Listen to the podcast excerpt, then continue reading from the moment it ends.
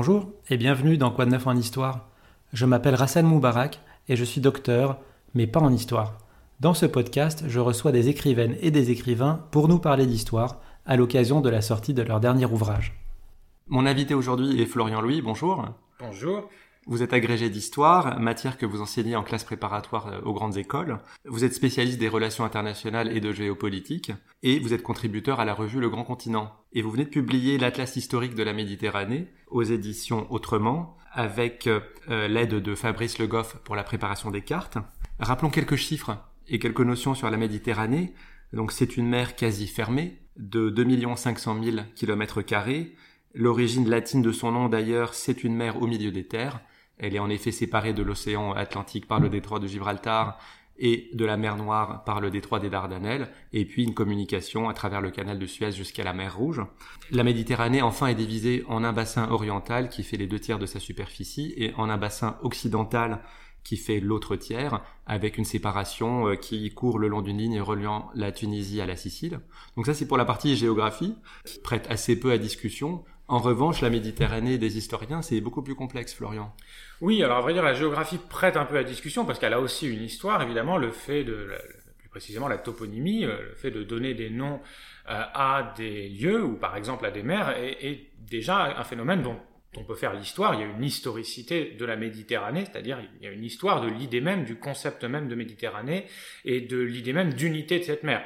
Euh, l'une des choses que j'essaie de montrer justement dans cet atlas, c'est précisément que le concept, l'idée de Méditerranée n'a pas toujours existé loin s'en faut, et que plus qu'une histoire de la Méditerranée, finalement, ici je retrace ce que j'ai proposé d'appeler une histoire de la méditerranéisation, c'est-à-dire de la création d'une identité méditerranéenne, de l'invention finalement de la Méditerranée comme une mer cohérente, unique, homogène, alors même que euh, historiquement, elle a, euh, sur la longue durée, plutôt été euh, appréhendée par les sociétés qu'il abordait à partir de ces subdivisions, de ces sous-ensembles, et ce n'est qu'avec notamment bien, les progrès des communications, des circulations, des navigations maritimes, avec le développement de puissances impériales qui ont intégré l'ensemble de ces rives, que euh, progressivement s'est imposée l'idée que l'unité primait sur la diversité, sur la, division, sur l'hétérogénéité de cet espace. Donc euh, il y a effectivement une histoire comme ça de l'idée même de Méditerranée. Les différences sont peut-être plus faciles à appréhender que les points communs, euh, que ce soit entre les subdivisions géographiques, vous l'avez dit, et donc les différentes mers, les différentes époques, les différents peuples. Mais vous avez réussi à trouver des points communs, euh, des caractéristiques immuables dans l'histoire? Alors ça, c'est une question qui est toujours difficile pour l'historien de chercher de l'immuabilité. Euh, je préférerais parler, on va dire, de constance. Euh, il y a des dynamiques qu'on peut retrouver, notamment bah, des dynamiques impériales. On voit bien comment des empires qui peuvent paraître et qui sont par certains aspects très différents, voire antagoniques, certains par exemple chrétiens, l'empire byzantin, d'autres islamiques, euh, l'empire arabe à son apogée, finalement, ou l'empire ottoman ensuite, reprennent des contours qui sont assez similaires les uns aux autres. Donc on voit bien comment des empires, par exemple, peuvent se glisser dans la peau d'empires défunts. Et donc on peut voir comme ça de la continuité par-delà la rupture. Je n'irai pas jusqu'à parler en revanche d'immuabilité parce que justement il y a malgré tout du changement. Après là c'est l'importance on va dire de la géohistoire, hein. c'est-à-dire que les configurations géographiques, la nature même spécifique de cet espace, de ce monde méditerranéen, fait que les différentes civilisations, les différents pouvoirs, les différentes cultures qui s'y sont succédées et qui s'y sont entremêlées, malgré tout, présentent des, similarités, des, continuités, parce qu'elles s'insèrent dans un même cadre qui, sans avoir une influence déterminante, n'en a pas moins une, influence réelle sur leurs conditions d'existence et de, de déploiement. Le toponyme même de Méditerranée et donc l'adjectif méditerranéen apparaît surtout au XIXe siècle. Est-ce que ça correspond au moment où l'Europe construit son projet colonial? En partie, oui, il y a une invention de la Méditerranée, je le disais, qui se fait beaucoup au XIXe siècle, au travers effectivement du développement de la science, euh, qui est très, enfin, des sciences coloniales justement, qui sont liées aux impérialismes européens, euh, l'expédition d'Égypte, ensuite une expédition française en Morée, une autre expédition en Algérie. Donc à chaque fois que la France au XIXe siècle fait des guerres dans le bassin méditerranéen, on n'envoie pas seulement des soldats, on envoie aussi des savants qui sont là pour répertorier, pour inventorier, et donc finalement aussi un petit peu pour inventer. Euh, on renvoie ici bien sûr aux travaux euh, célèbres euh, d'Edouard Saïd hein, sur l'orientalisme. la Méditerranée fait pleinement partie de, cette, de ce champ investi par les orientalistes occidentaux, et qui montre bien, Edouard Saïd et d'autres à sa suite, comment le développement de savoir sur cet Orient et pour nous sur cette Méditerranée est concomitant et souvent précurseur du développement d'un pouvoir sur celle-ci. Et donc effectivement, il y a beaucoup à voir dans l'idée de Méditerranée, c'est-à-dire dans l'idée d'une unité naturelle de ce bassin et dans les projections impériales, euh, puisque ça permet justement de justifier des continuités. Mmh. Songeons à la France, euh, qui pendant longtemps, bien sûr, avait intégré euh, l'actuelle Algérie. Et à l'époque, on disait fréquemment hein, que le, la Méditerranée traversait la France comme la Seine traversait Paris. Donc, autrement dit, il n'y avait pas de rupture. Et, et on voit comment ici, on s'appuyait finalement sur des arguments de continuité ou d'homogénéité géographique pour justifier une continuité politique qui n'était qu'un autre nom d'un impérialisme. Est-ce que cette histoire et cette continuité européenne, est-ce que c'est un concept plutôt européen? Est-ce que les pays orientaux et de la rive sud de la Méditerranée ont eu le sentiment d'appartenir à un espace commun? Moi, c'est vrai parce que justement, euh, ces euh, rives sud, notamment à partir de l'arrivée et du déploiement de l'islam, sont plutôt intégrés justement à un monde musulman qui s'étend très loin à l'est des rives de la Méditerranée et qui s'étend aussi au sud du côté du golfe Persique. Et donc ce monde musulman, il était euh, certes tourné vers la Méditerranée, mais aussi vers l'Asie, mais aussi vers le monde indien, l'océan Indien. Euh, et donc, euh, pour les Européens, la chose est moins vraie.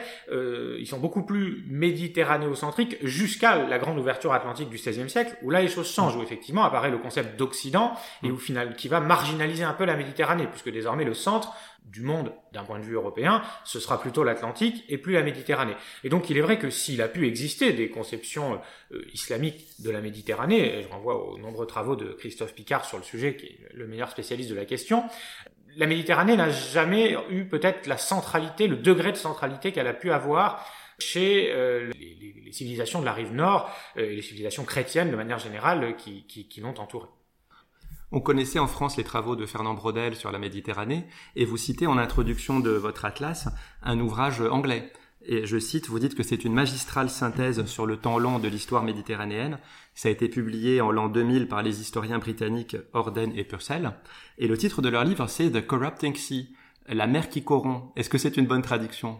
Alors c'est très dur à traduire, mais c'est effectivement un, enfin le titre en tout cas, le livre pas en soi, il n'est pas extrêmement compliqué. Je ne sais, malheureusement, il n'est pas prévu à ma connaissance qu'il soit traduit euh, prochainement, contrairement à un autre excellent livre sur la Méditerranée de David Aboulafia euh, qui sera traduit prochainement aux éditions des Belles Lettres.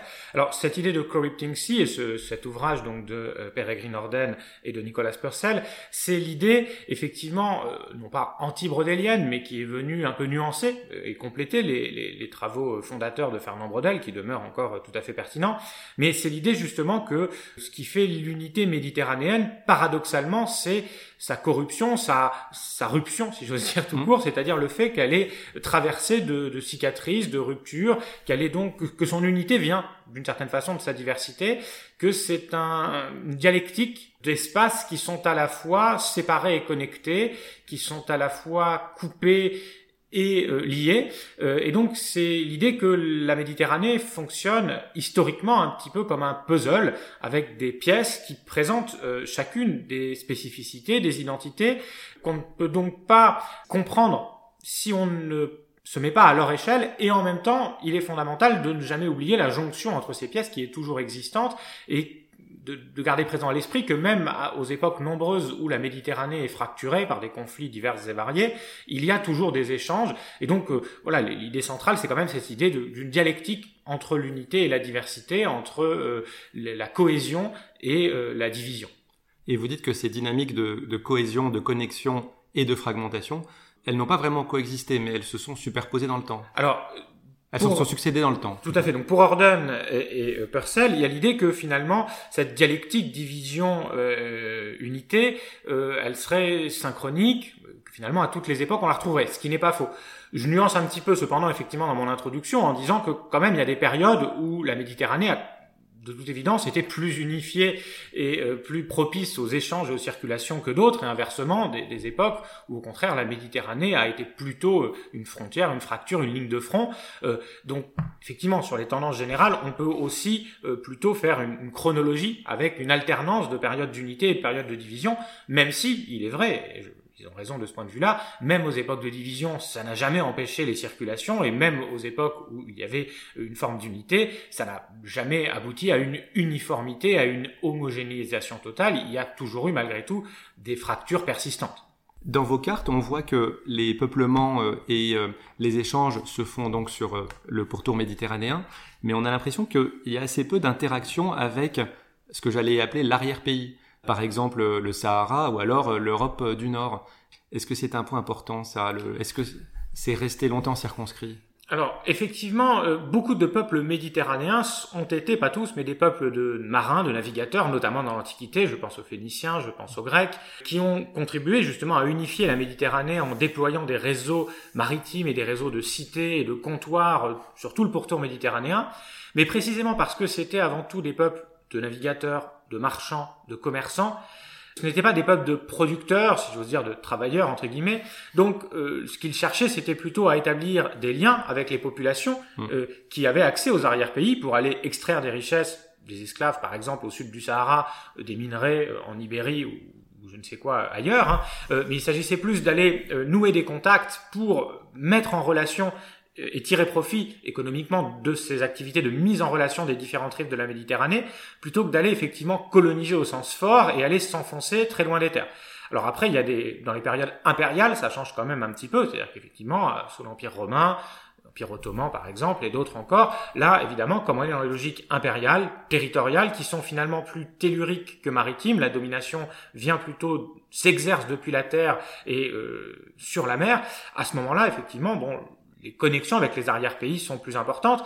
Alors effectivement, bon, le, sud du Sahara, on a quand même quelques dynasties berbères hein, au Moyen Âge qui euh, font la connexion quand même entre le via le détroit de Gibraltar, entre les deux rives nord et sud de la Méditerranée, donc l'Ibérie, euh, le Maroc actuel, en descendant jusqu'au Sahara. Pour ce qui est de l'Europe du Nord, effectivement, alors là pour le coup, les connexions sont longtemps moins importantes parce qu'il y a d'abord des réseaux maritimes pour le coup, la Hanse par exemple au Moyen Âge, euh, qui sont alternatifs à la Méditerranée, et puis il y a la la grande fracture, hein, c'était l'historien belge Henri Pirenne dans son célèbre ouvrage Un Mahomet Charlemagne qui montrait cela bien, même si ça a été discuté et nuancé depuis, mais il est vrai que l'expansion islamique a eu tendance à euh, justement décaler le centre de gravité de mmh. l'Occident européen vers le nord au détriment de la Méditerranée, parce que justement la Méditerranée n'était plus un lac chrétien, euh, et ça a contribué comme ça à déplacer les centres de gravité.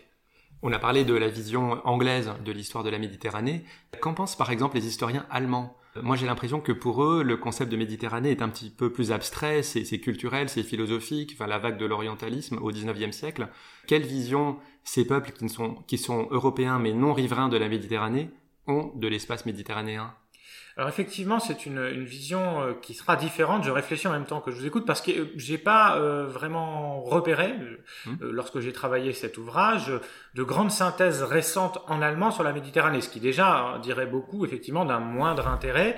donc du coup, j'ai pas en tête là comme ça un historien allemand dont je, enfin, sur lequel je pourrais m'appuyer pour répondre à votre question. Mais effectivement, je pense que une partie de la réponse est inclue dans votre question, à savoir que comme on est effectivement chez un peuple, chez des peuples plus au nord de l'Europe qui ne sont pas eux-mêmes directement riverains de la Méditerranée, le, rapport est moins charnel, il est aussi sans doute moins passionnel. On voit bien les pays comme la France, pour l'héritage colonial dont on parlait, mais on pourrait parler de l'Espagne, de l'Italie, voire du Royaume-Uni, qui ont été donc présents de manière impériale dans cette zone, il y a un rapport plus passionnel, un rapport euh, plus, plus proche à la question. Et, pour le coup, on le voit très bien euh, dans l'actualité. Vous parliez de géopolitique. alors, la guerre en Ukraine a un peu changé les choses, mais jusqu'à récemment, on avait justement une Europe, une Union européenne un peu fracturée sur les questions géopolitiques, entre justement des pays d'Europe du Nord et de l'Est pour qui question importante, la menace, elle à l'est, elle était du côté russe, et euh, des pays plus méridionaux ou plus occidentaux, comme la France, comme l'Italie, comme l'Espagne, qui étaient notamment en proie à la fois au terrorisme islamiste,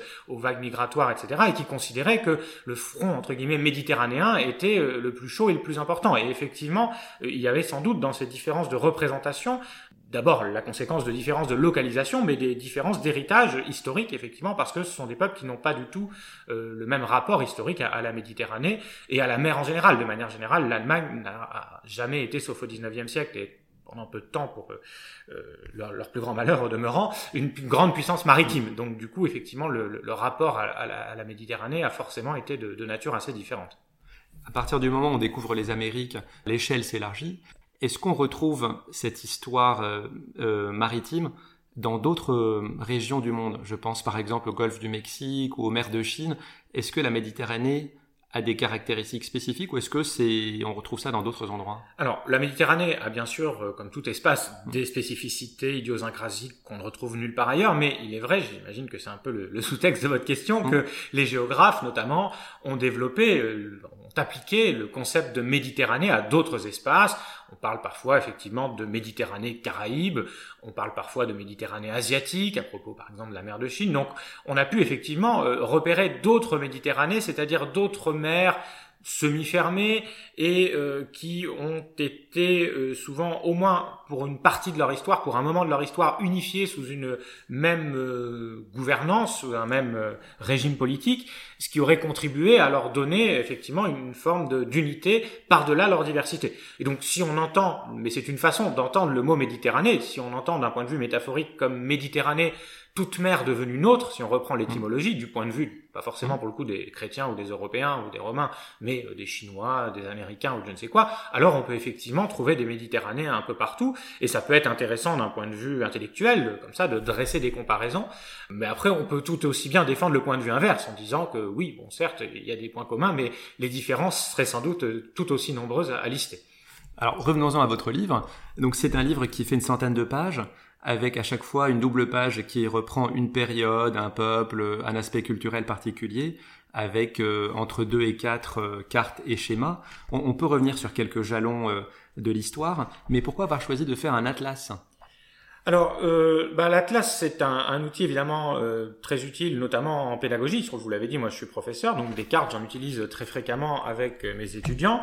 Et il se trouve que, sans vouloir critiquer ce qui existe déjà, parce qu'il existe déjà beaucoup d'atlas, pas spécialement spécifiquement sur la Méditerranée, mais des atlas historiques dans lesquels on retrouve des cartes sur la Méditerranée, euh, qui sont parfois très bonnes. Mais je sais que l'idée, enfin déjà mon précédent atlas hein, que j'avais fait sur l'atlas historique du Moyen-Orient était né de, de, cette, ce même constat, si j'ose dire, c'est que très souvent, bon, j'utilisais des cartes que je reprenais dans, des atlas de, collègues, et tout en les commentant à mes étudiants, je disais ah oui mais là je changerais un petit peu ça, je rajouterais ci, je rajouterais ça, et donc je, je prenais des notes, j'avais des idées, et donc c'est un peu vraiment l'idée aussi de, de faire mon atlas qui corresponde à parce que beaucoup de ces cartes sont nées aussi de mon enseignement. Il se trouve qu'en étant enseignant en classe préparatoire, j'enseigne sur une euh, amplitude chronologique très longue qui va de l'Antiquité à, l'époque euh, contemporaine. Donc j'ai l'occasion d'enseigner, j'ai eu l'occasion et encore d'enseigner un peu sur toutes les périodes euh, dont il est question dans cet ouvrage. Et donc c'est de là qu'est est venue cette idée d'un atlas, avec cette idée d'essayer justement de renouveler en partie l'appréhension cartographique de cet espace, parce qu'il existe déjà beaucoup de cartes qui traite du monde méditerranéen. Donc l'idée, c'était évidemment pas refaire ce qui existait déjà, euh, même si bien sûr, quand on fait un atlas, on regarde ce qu'ont fait les autres et parfois on s'en inspire, mais essayer toujours bah, justement d'apporter, pas forcément mieux, mais un, une différence, un autre regard, euh, d'autres idées, euh, pour, bah, pour essayer justement de, renouveler la, vision et de fournir, c'était quand même l'objectif premier quand je fais un atlas, hein, c'est avant tout à viser pédagogique, parce que justement l'image, la carte, prend beaucoup de place et c'est tant mieux. Du coup, il y a un gros effort à faire de concision, mais donc aussi de précision sur le texte qui l'accompagne.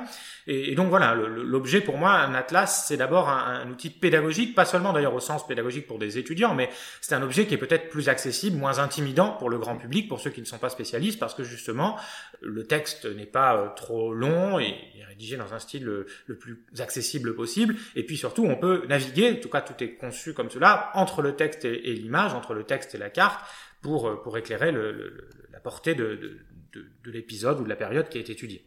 En tout cas, c'est un très bel objet, le, papier est de très bonne qualité, les cartes sont, vraiment magnifiques. On, on, peut revenir sur quelques périodes historiques. Euh, L'une des premières cartes, ce n'est pas une carte de la Méditerranée, mais une carte des fleuves. Euh, puisque les civilisations mésopotamiennes et égyptiennes sont nées entre les fleuves, on parle du concept de croissant fertile qui réunirait ces deux côtés de l'arc. C'est un vrai concept historique, ça, ou est-ce que c'est euh, un moyen de, dire qu'il y a des échanges potentiels? Alors, bon, d'abord, effectivement, euh, l'une des difficultés auxquelles je m'attendais pas forcément, mais que j'ai eu quand j'ai réalisé cet atlas, c'est quand commencer et où mmh. commencer. Et j'avoue que j'ai beaucoup hésité. Et bon, j'ai commencé effectivement dès la Mésopotamie, euh, et ce qui peut évidemment être discutable, puisque la Mésopotamie n'est pas directement riveraine de la Méditerranée. Elle est centrée autour de deux fleuves, euh, le Tigre et l'Euphrate, qui ne se jettent pas dans la Méditerranée. Bon, j'ai étendu cette double page ensuite justement à l'Égypte avec le Nil, qui lui se jette dans la Méditerranée, avec cette idée que précisément les historiens et les archéologues au XIXe siècle avaient parfois réuni ces deux pôles potamiques, c'est-à-dire centrés autour de fleuves, dans ce concept de croissant fertile, c'est-à-dire cette idée que serait née une forme de civilisation autour de quelques fleuves, essentiellement donc Tigre, Euphrate, Mésopotamie, et régions fluviales qui peuvent être unifiées en une seule, qu'on pourrait appeler le croissant fertile, enfin que certains ont appelé le croissant fertile, et qui inclurait donc les, rives orientales de la Méditerranée. Alors après, euh, pour répondre très précisément à votre question, il y a encore aujourd'hui euh, des débats entre les spécialistes, pas mon cas de ces périodes très éloignées euh, de l'histoire, euh, sur la pertinence effectivement de ce concept de croissant fertile, et plus encore que sur la pertinence du concept de croissant fertile, sur les contours à lui donner. C'est-à-dire que certains considèrent que le croissant fertile doit être uniquement mésopotamien. Alors moi, ça m'arrangeait pas parce que du coup, ça ne met pas la Méditerranée dedans. Vous avez les couleurs ont débordé un peu, c'est ça, pour relier la Méditerranée. Du coup, moi, j'ai repris une autre thèse hein, qui est défendue par d'autres, qui consiste mm. effectivement, comme je le disais, à élargir ce croissant fertile euh, en intégrant euh, la, la, vallée du Nil, euh, parce que ça m'arrangeait effectivement plus, ça permettait d'avoir un croissant fertile méditerranéen, mais, mais je signale hein, dans le texte qui accompagne qu'effectivement il y a débat, et il s'agit pas de le trancher, il s'agit je pense de le penser, puisque de toute façon, comme tout toponyme, on l'a dit, ça reste une invention des hommes, qui, comme toutes les inventions, a ses qualités et ses défauts, et ça aide à penser certaines choses, y compris dans ses faiblesses, parce qu'effectivement, on peut discuter de la pertinence de ce découpage. Mais en tout cas, voilà, j'ai choisi de commencer là avec surtout cette idée, je m'appuyais sur un, un livre d'un philosophe et géographe allemand du 19e siècle, Hans Kapp, qui avait développé l'idée qu'il y avait trois âges dans l'histoire de mmh. l'humanité et des civilisations. D'abord des civilisations potamiques qui s'étaient développées autour de fleuves, puis des, civilisations thalassiques autour euh, de mers, et la Méditerranée euh, donc m'intéressait de ce point de vue-là, puis ensuite océanique mmh. avec euh, la grande, les grandes découvertes, comme on les a appelées. Les premiers à avoir fait le tour du pourtour méditerranéen, ce sont les Phéniciens, au premier millénaire. Et ils vont longtemps rester les seuls, en fait, hein, à avoir pas colonisé, mais commercé avec euh, tout le pourtour méditerranéen. Effectivement, on a beaucoup de peuples qui, enfin beaucoup, on a des peuples avant les Phéniciens qui naviguent pas mal en Méditerranée, mais mm. très peu qui vont des deux côtés de la Méditerranée, c'est-à-dire à la mm. fois le bassin oriental et le bassin occidental. Les Phéniciens sont les premiers, en tout cas avec euh, cette expansion et cette extension, à tisser des liens, effectivement, aussi bien entre le bassin occidental que le bassin oriental. Ce sont vraiment les premiers connecteurs de l'espace méditerranéen et de ce point de vue-là, sans doute les premiers créateurs d'une unité méditerranéenne et donc euh, les premiers à donner sens à l'idée même de Méditerranée. Ça vient du fait, on, en parlait euh, au début de, notre entretien, hein, que ce sont précisément, c'est l'archétype de ces peuples de marchands qui ne cherchent pas à s'étendre loin dans les terres, mais à s'étendre loin dans les mers. Euh, leur colonisation, si tant est qu'on puisse parler de colonisation phénicienne, est une colonisation plus, entre guillemets, maritime euh, que territoriale, que tellurique. ils cherchent à elle est plus réticulaire que territoriale, justement, il cherche plutôt à se rendre maître de réseaux, de voies de communication pour interconnecter des espaces et tirer profit de cette interconnexion marchande, plutôt que se rendre maître de territoire et euh, comme ça créer un empire terrien au sens propre du terme. Oui, ce sont essentiellement des relations commerciales qu'ils tissent. Les Grecs, eux, à partir du 8e siècle avant notre ère, vont créer et diffuser un modèle euh, d'organisation politique, les cités-États, et puis on retrouve des caractéristiques pan-helléniques, avec notamment des, certains sanctuaires euh, qu'on retrouve à différents endroits.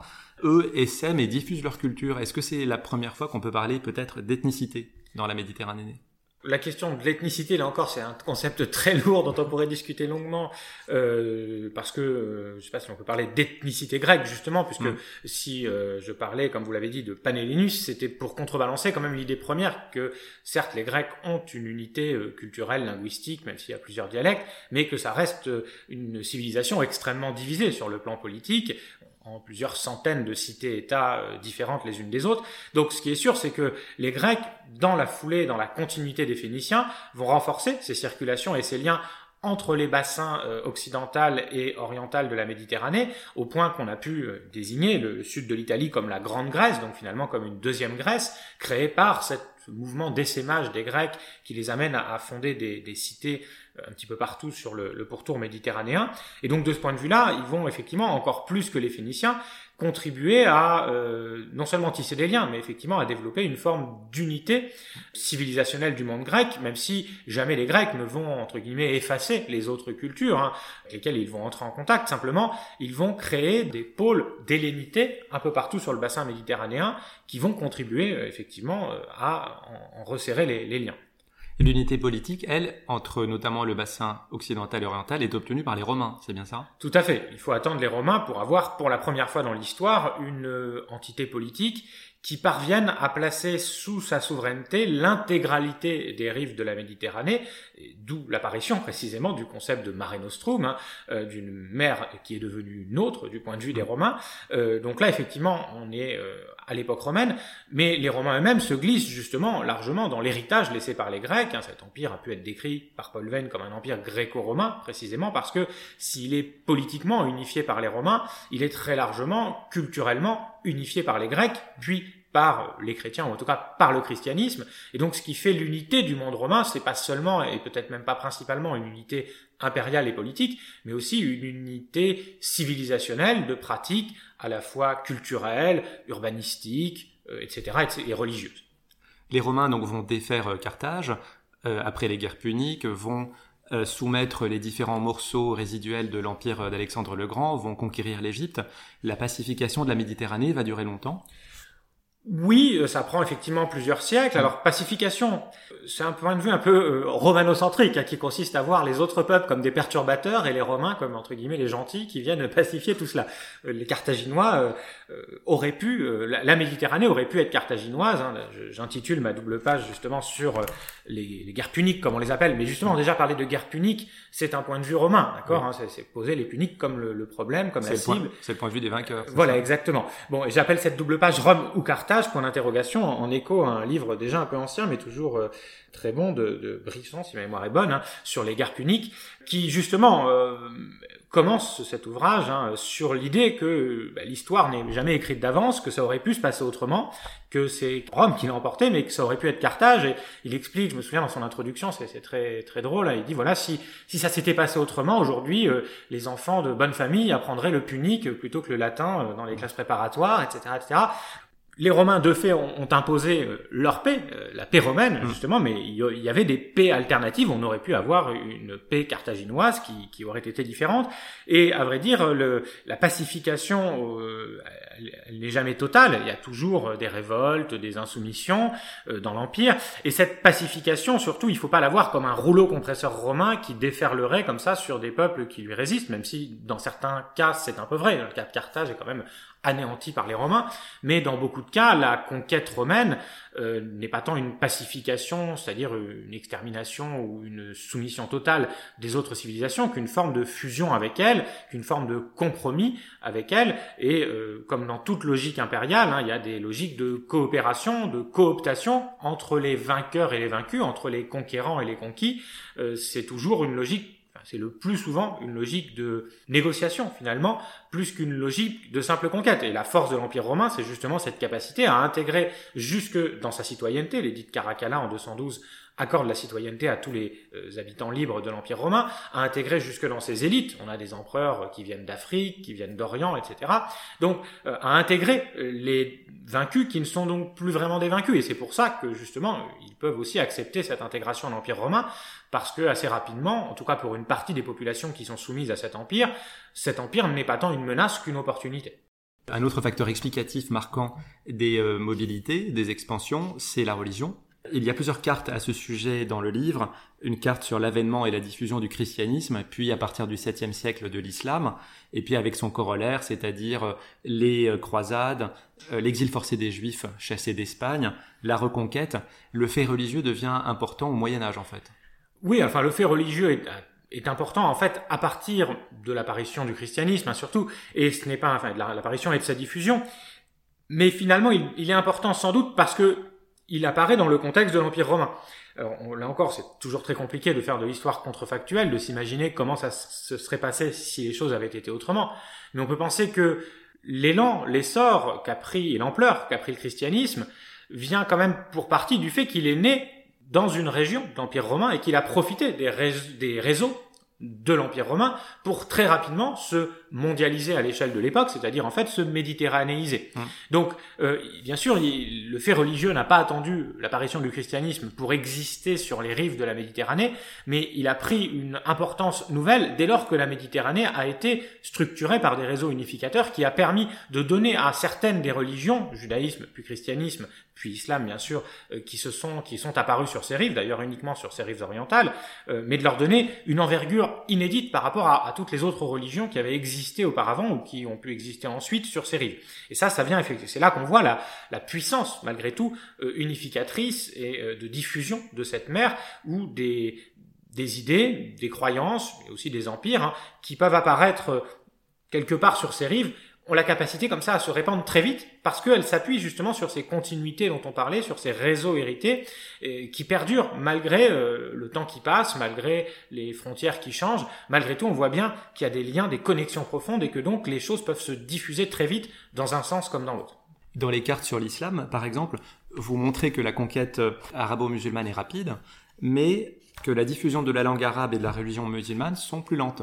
Et notamment euh, parce que les, les, les, musulmans vont aussi incorporer des peuples alentours, les berbères notamment, à leur projet. Tout à fait. Cette expansion arabo-musulmane n'est justement pas que arabo-musulmane, loin s'en faut, donc ça explique pourquoi euh, elle est beaucoup plus lente qu'on pourrait le penser, parce que alors ça c'est la, la, difficulté pour le coup quand on fait des cartes, c'est que euh, bah, représenter une expansion, ça, ça, suppose de faire en gros des aplats de couleurs, et que l'aplat de couleurs, ça simplifie quand même un peu une réalité souvent euh, beaucoup plus complexe. Donc là j'ai essayé de, de, faire ça de manière la plus nuancée possible, mais effectivement, bon, lorsque les Arabes convertis à l'islam sortent de la péninsule arabique au début du 7e siècle pour aller se tailler un empire, ils vont très très rapidement conquérir à la fois le Proche-Orient et même s'éloigner plus loin vers l'Asie, l'Afrique du Nord et pénétrer assez rapidement également euh, en Europe via le, le détroit de Gibraltar. Mais tout cela n'est possible que parce que ils ont une capacité justement à se faire accepter des populations qu'ils conquièrent et euh, se faire accepter et surtout à enrôler une partie de celles-ci pour euh, transformer une fois de plus les conquis en conquérants.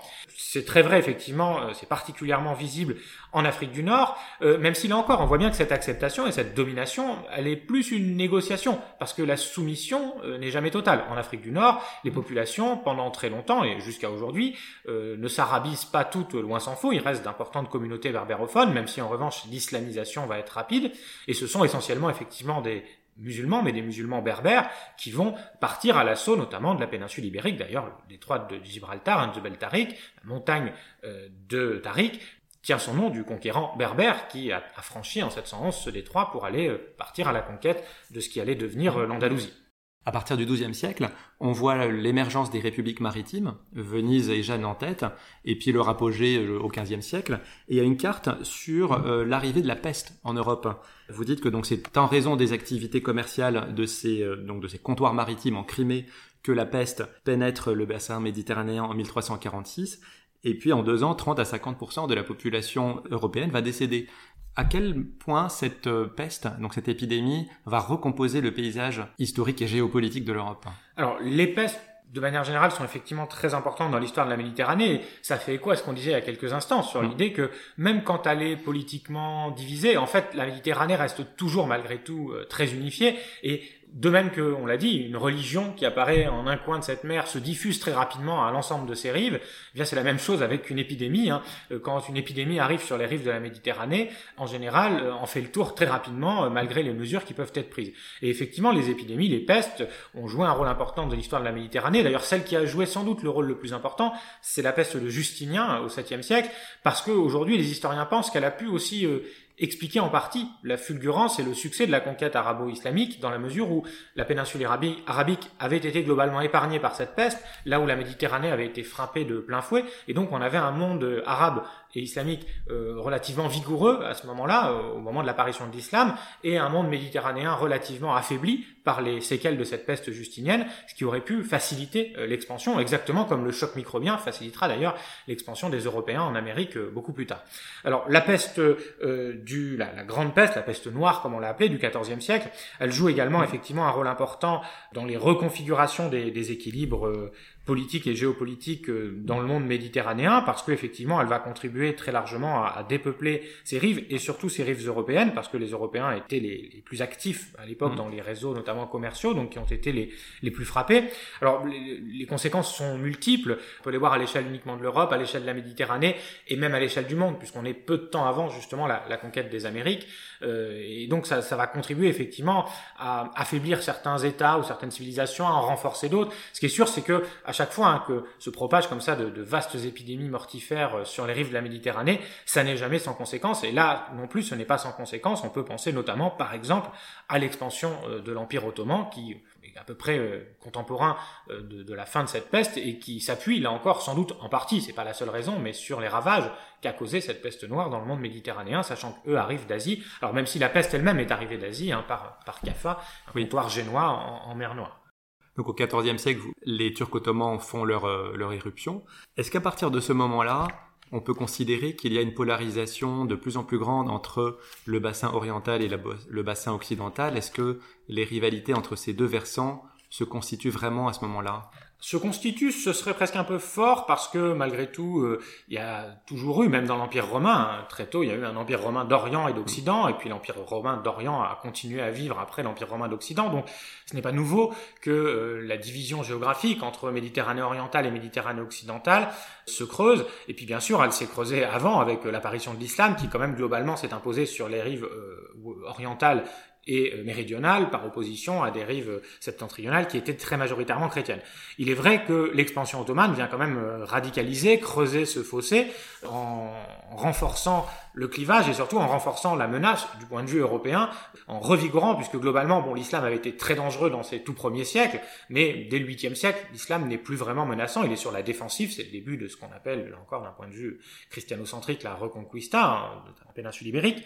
Bon. Et euh, à partir du 14e et 15e siècle, avec les Ottomans, l'islam redevient conquérant, redevient offensif, redevient donc inquiétant, et la Méditerranée redevient donc un espace de front, de combat, euh, avec effectivement cet affrontement qui pousse les Ottomans très très loin vers l'ouest, à la fois sur les terres, avec les deux sièges de Vienne, n'arrive pas finalement à passer, mais également sur les mers. Euh, ça, c'est un point justement assez original euh, de la carte que j'ai produite là avec euh, le cartographe, donc Fabrice Le Goff, sur l'avancée ottomane en, Méditerranée. Mmh. C'est-à-dire qu'on a essayé de montrer, justement, de sortir de la simple logique des aplats de couleurs, même si on en a fait, pour montrer à différentes époques comment sont conquis différents territoires, mais de montrer que l'affrontement et l'expansion, enfin l'affrontement entre les Ottomans et les chrétiens et, et l'expansion ottomane passe aussi par d'autres types d'actions que de simples conquêtes territoriales, que sont les les sièges, etc. Et c'est pourquoi on utilise, on a couplé sur cette carte des figurés euh, zonaux, donc des aplats de couleurs, et des figurés ponctuels qui montrent les sacs, par exemple, d'Otrante en 1480,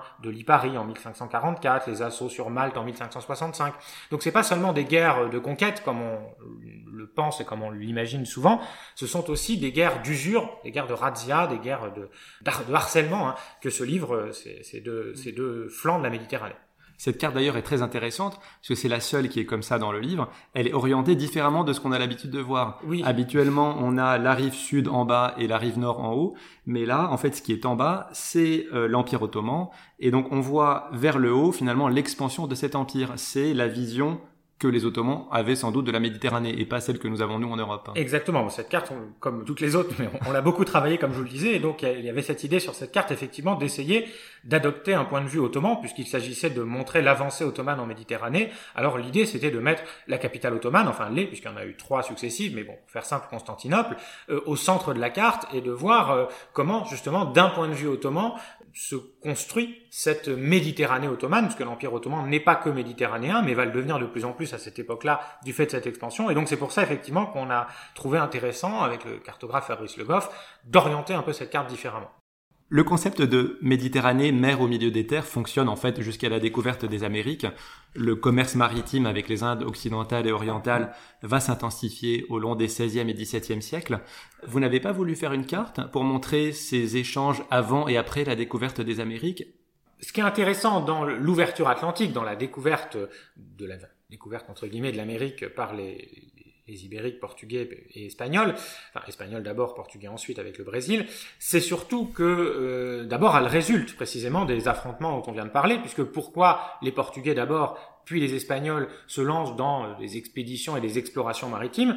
Parce que précisément ils veulent avoir accès à ce qui est à l'époque le cœur commercial du monde, l'Asie, euh, notamment l'océan Indien, où d'où viennent des épices, des soieries, etc pour pouvoir commercer avec ces euh, régions du monde euh, asiatique, euh, jusqu'à présent, il faut passer par des intermédiaires que sont l'Empire ottoman et les cités-États italiennes dont on parlait tout à l'heure, Venise, Raguse, Gênes, qui tiennent le commerce justement entre l'Empire ottoman et l'Europe. Et donc c'est précisément parce que euh, l'Espagne et le Portugal sont exclus de ces routes maritimes qu'ils vont chercher les routes alternatives, avec l'idée, d'abord chez les Portugais, que eh bien peut-être que pour aller du Portugal jusqu'en Asie sans passer par le monde ottoman, eh bien on pourrait contourner l'Afrique par le sud, même si à l'époque on ne sait pas trop ce qu'est l'Afrique. Et c'est comme ça que Bartholomé Diaz va trouver le Cap de Bonne-Espérance et finalement effectivement ouvrir une route vers l'Asie qui échappe au monopole des euh, Ottomans et des cités-États italiennes sur la Méditerranée.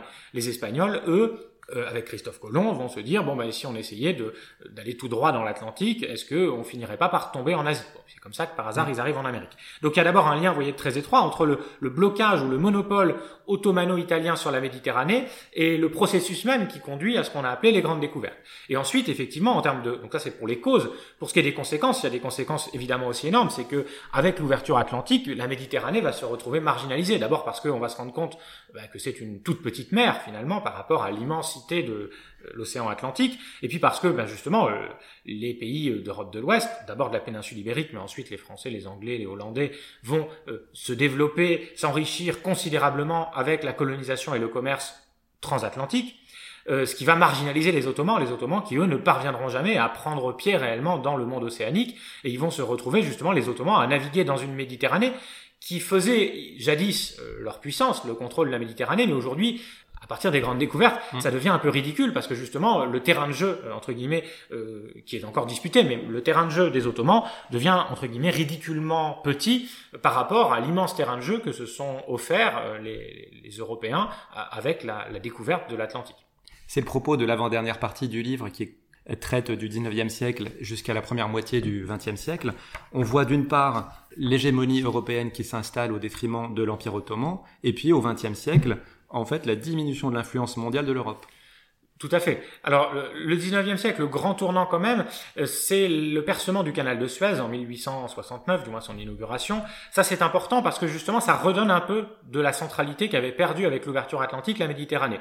En gros, euh, la Méditerranée a été un centre, non pas du monde, mais en tout cas le centre d'un monde depuis l'Antiquité jusqu'à la grande ouverture atlantique au 15e siècle. À partir du XVe siècle, elle a été quand même un peu marginalisée parce que euh, un nouveau centre plus important est apparu, qui était le monde atlantique. Avec euh, l'ouverture du canal de Suez, la Méditerranée regagne en centralité puisqu'elle devient le point de passage, la route de passage la plus courte entre l'Europe et l'Asie, où l'Europe précisément a des intérêts commerciaux, impériaux, etc. Donc ça, ça va quand même contribuer à redonner énormément de vigueur à cette Méditerranée. Mais ce qui est vrai, c'est que en même temps, en ouvrant la Méditerranée au monde, ça l'ouvre aussi à des influences euh, nouvelles mmh. et ça contribue effectivement alors au déclin à la fois de l'influence ottomane, qui pour le coup au XIXe siècle est patente, l'Empire ottoman finissant par disparaître au tout début du XXe siècle, mais aussi effectivement un recul, alors d'abord des puissances européennes traditionnellement présentes en Méditerranée, puisqu'au XIXe siècle ce sont surtout les Britanniques qui euh, s'impose comme la puissance dominante en Méditerranée, et puis au XXe siècle, l'arrivée pour le coup ben, d'autres puissances, euh, notamment euh, la puissance bien sûr états-unienne, dans une moindre mesure la puissance soviétique, puisque la Méditerranée, comme toutes les régions du monde, est un enjeu de guerre froide, et puis aujourd'hui, multiplicité de puissances, alors qui pour le coup, pour certaines, sont d'anciennes puissances méditerranéennes, on peut penser à la Turquie bien sûr, qui, qui refont leur apparition sur, sur la scène méditerranéenne. Il y a une carte sur euh, justement l'influence de la Turquie. On pourrait imaginer, si votre atlas paraissait dans quelques années, peut-être une carte aussi sur euh, l'influence chinoise. On peut l'imaginer, même si aujourd'hui c'est vrai que euh, demeure encore pas aussi importante que ne sont celles d'autres puissances, mais c'est vrai que les Chinois notamment sont présents dans le rachat de ports, on a vu euh, le Pirée par exemple, Athènes, etc.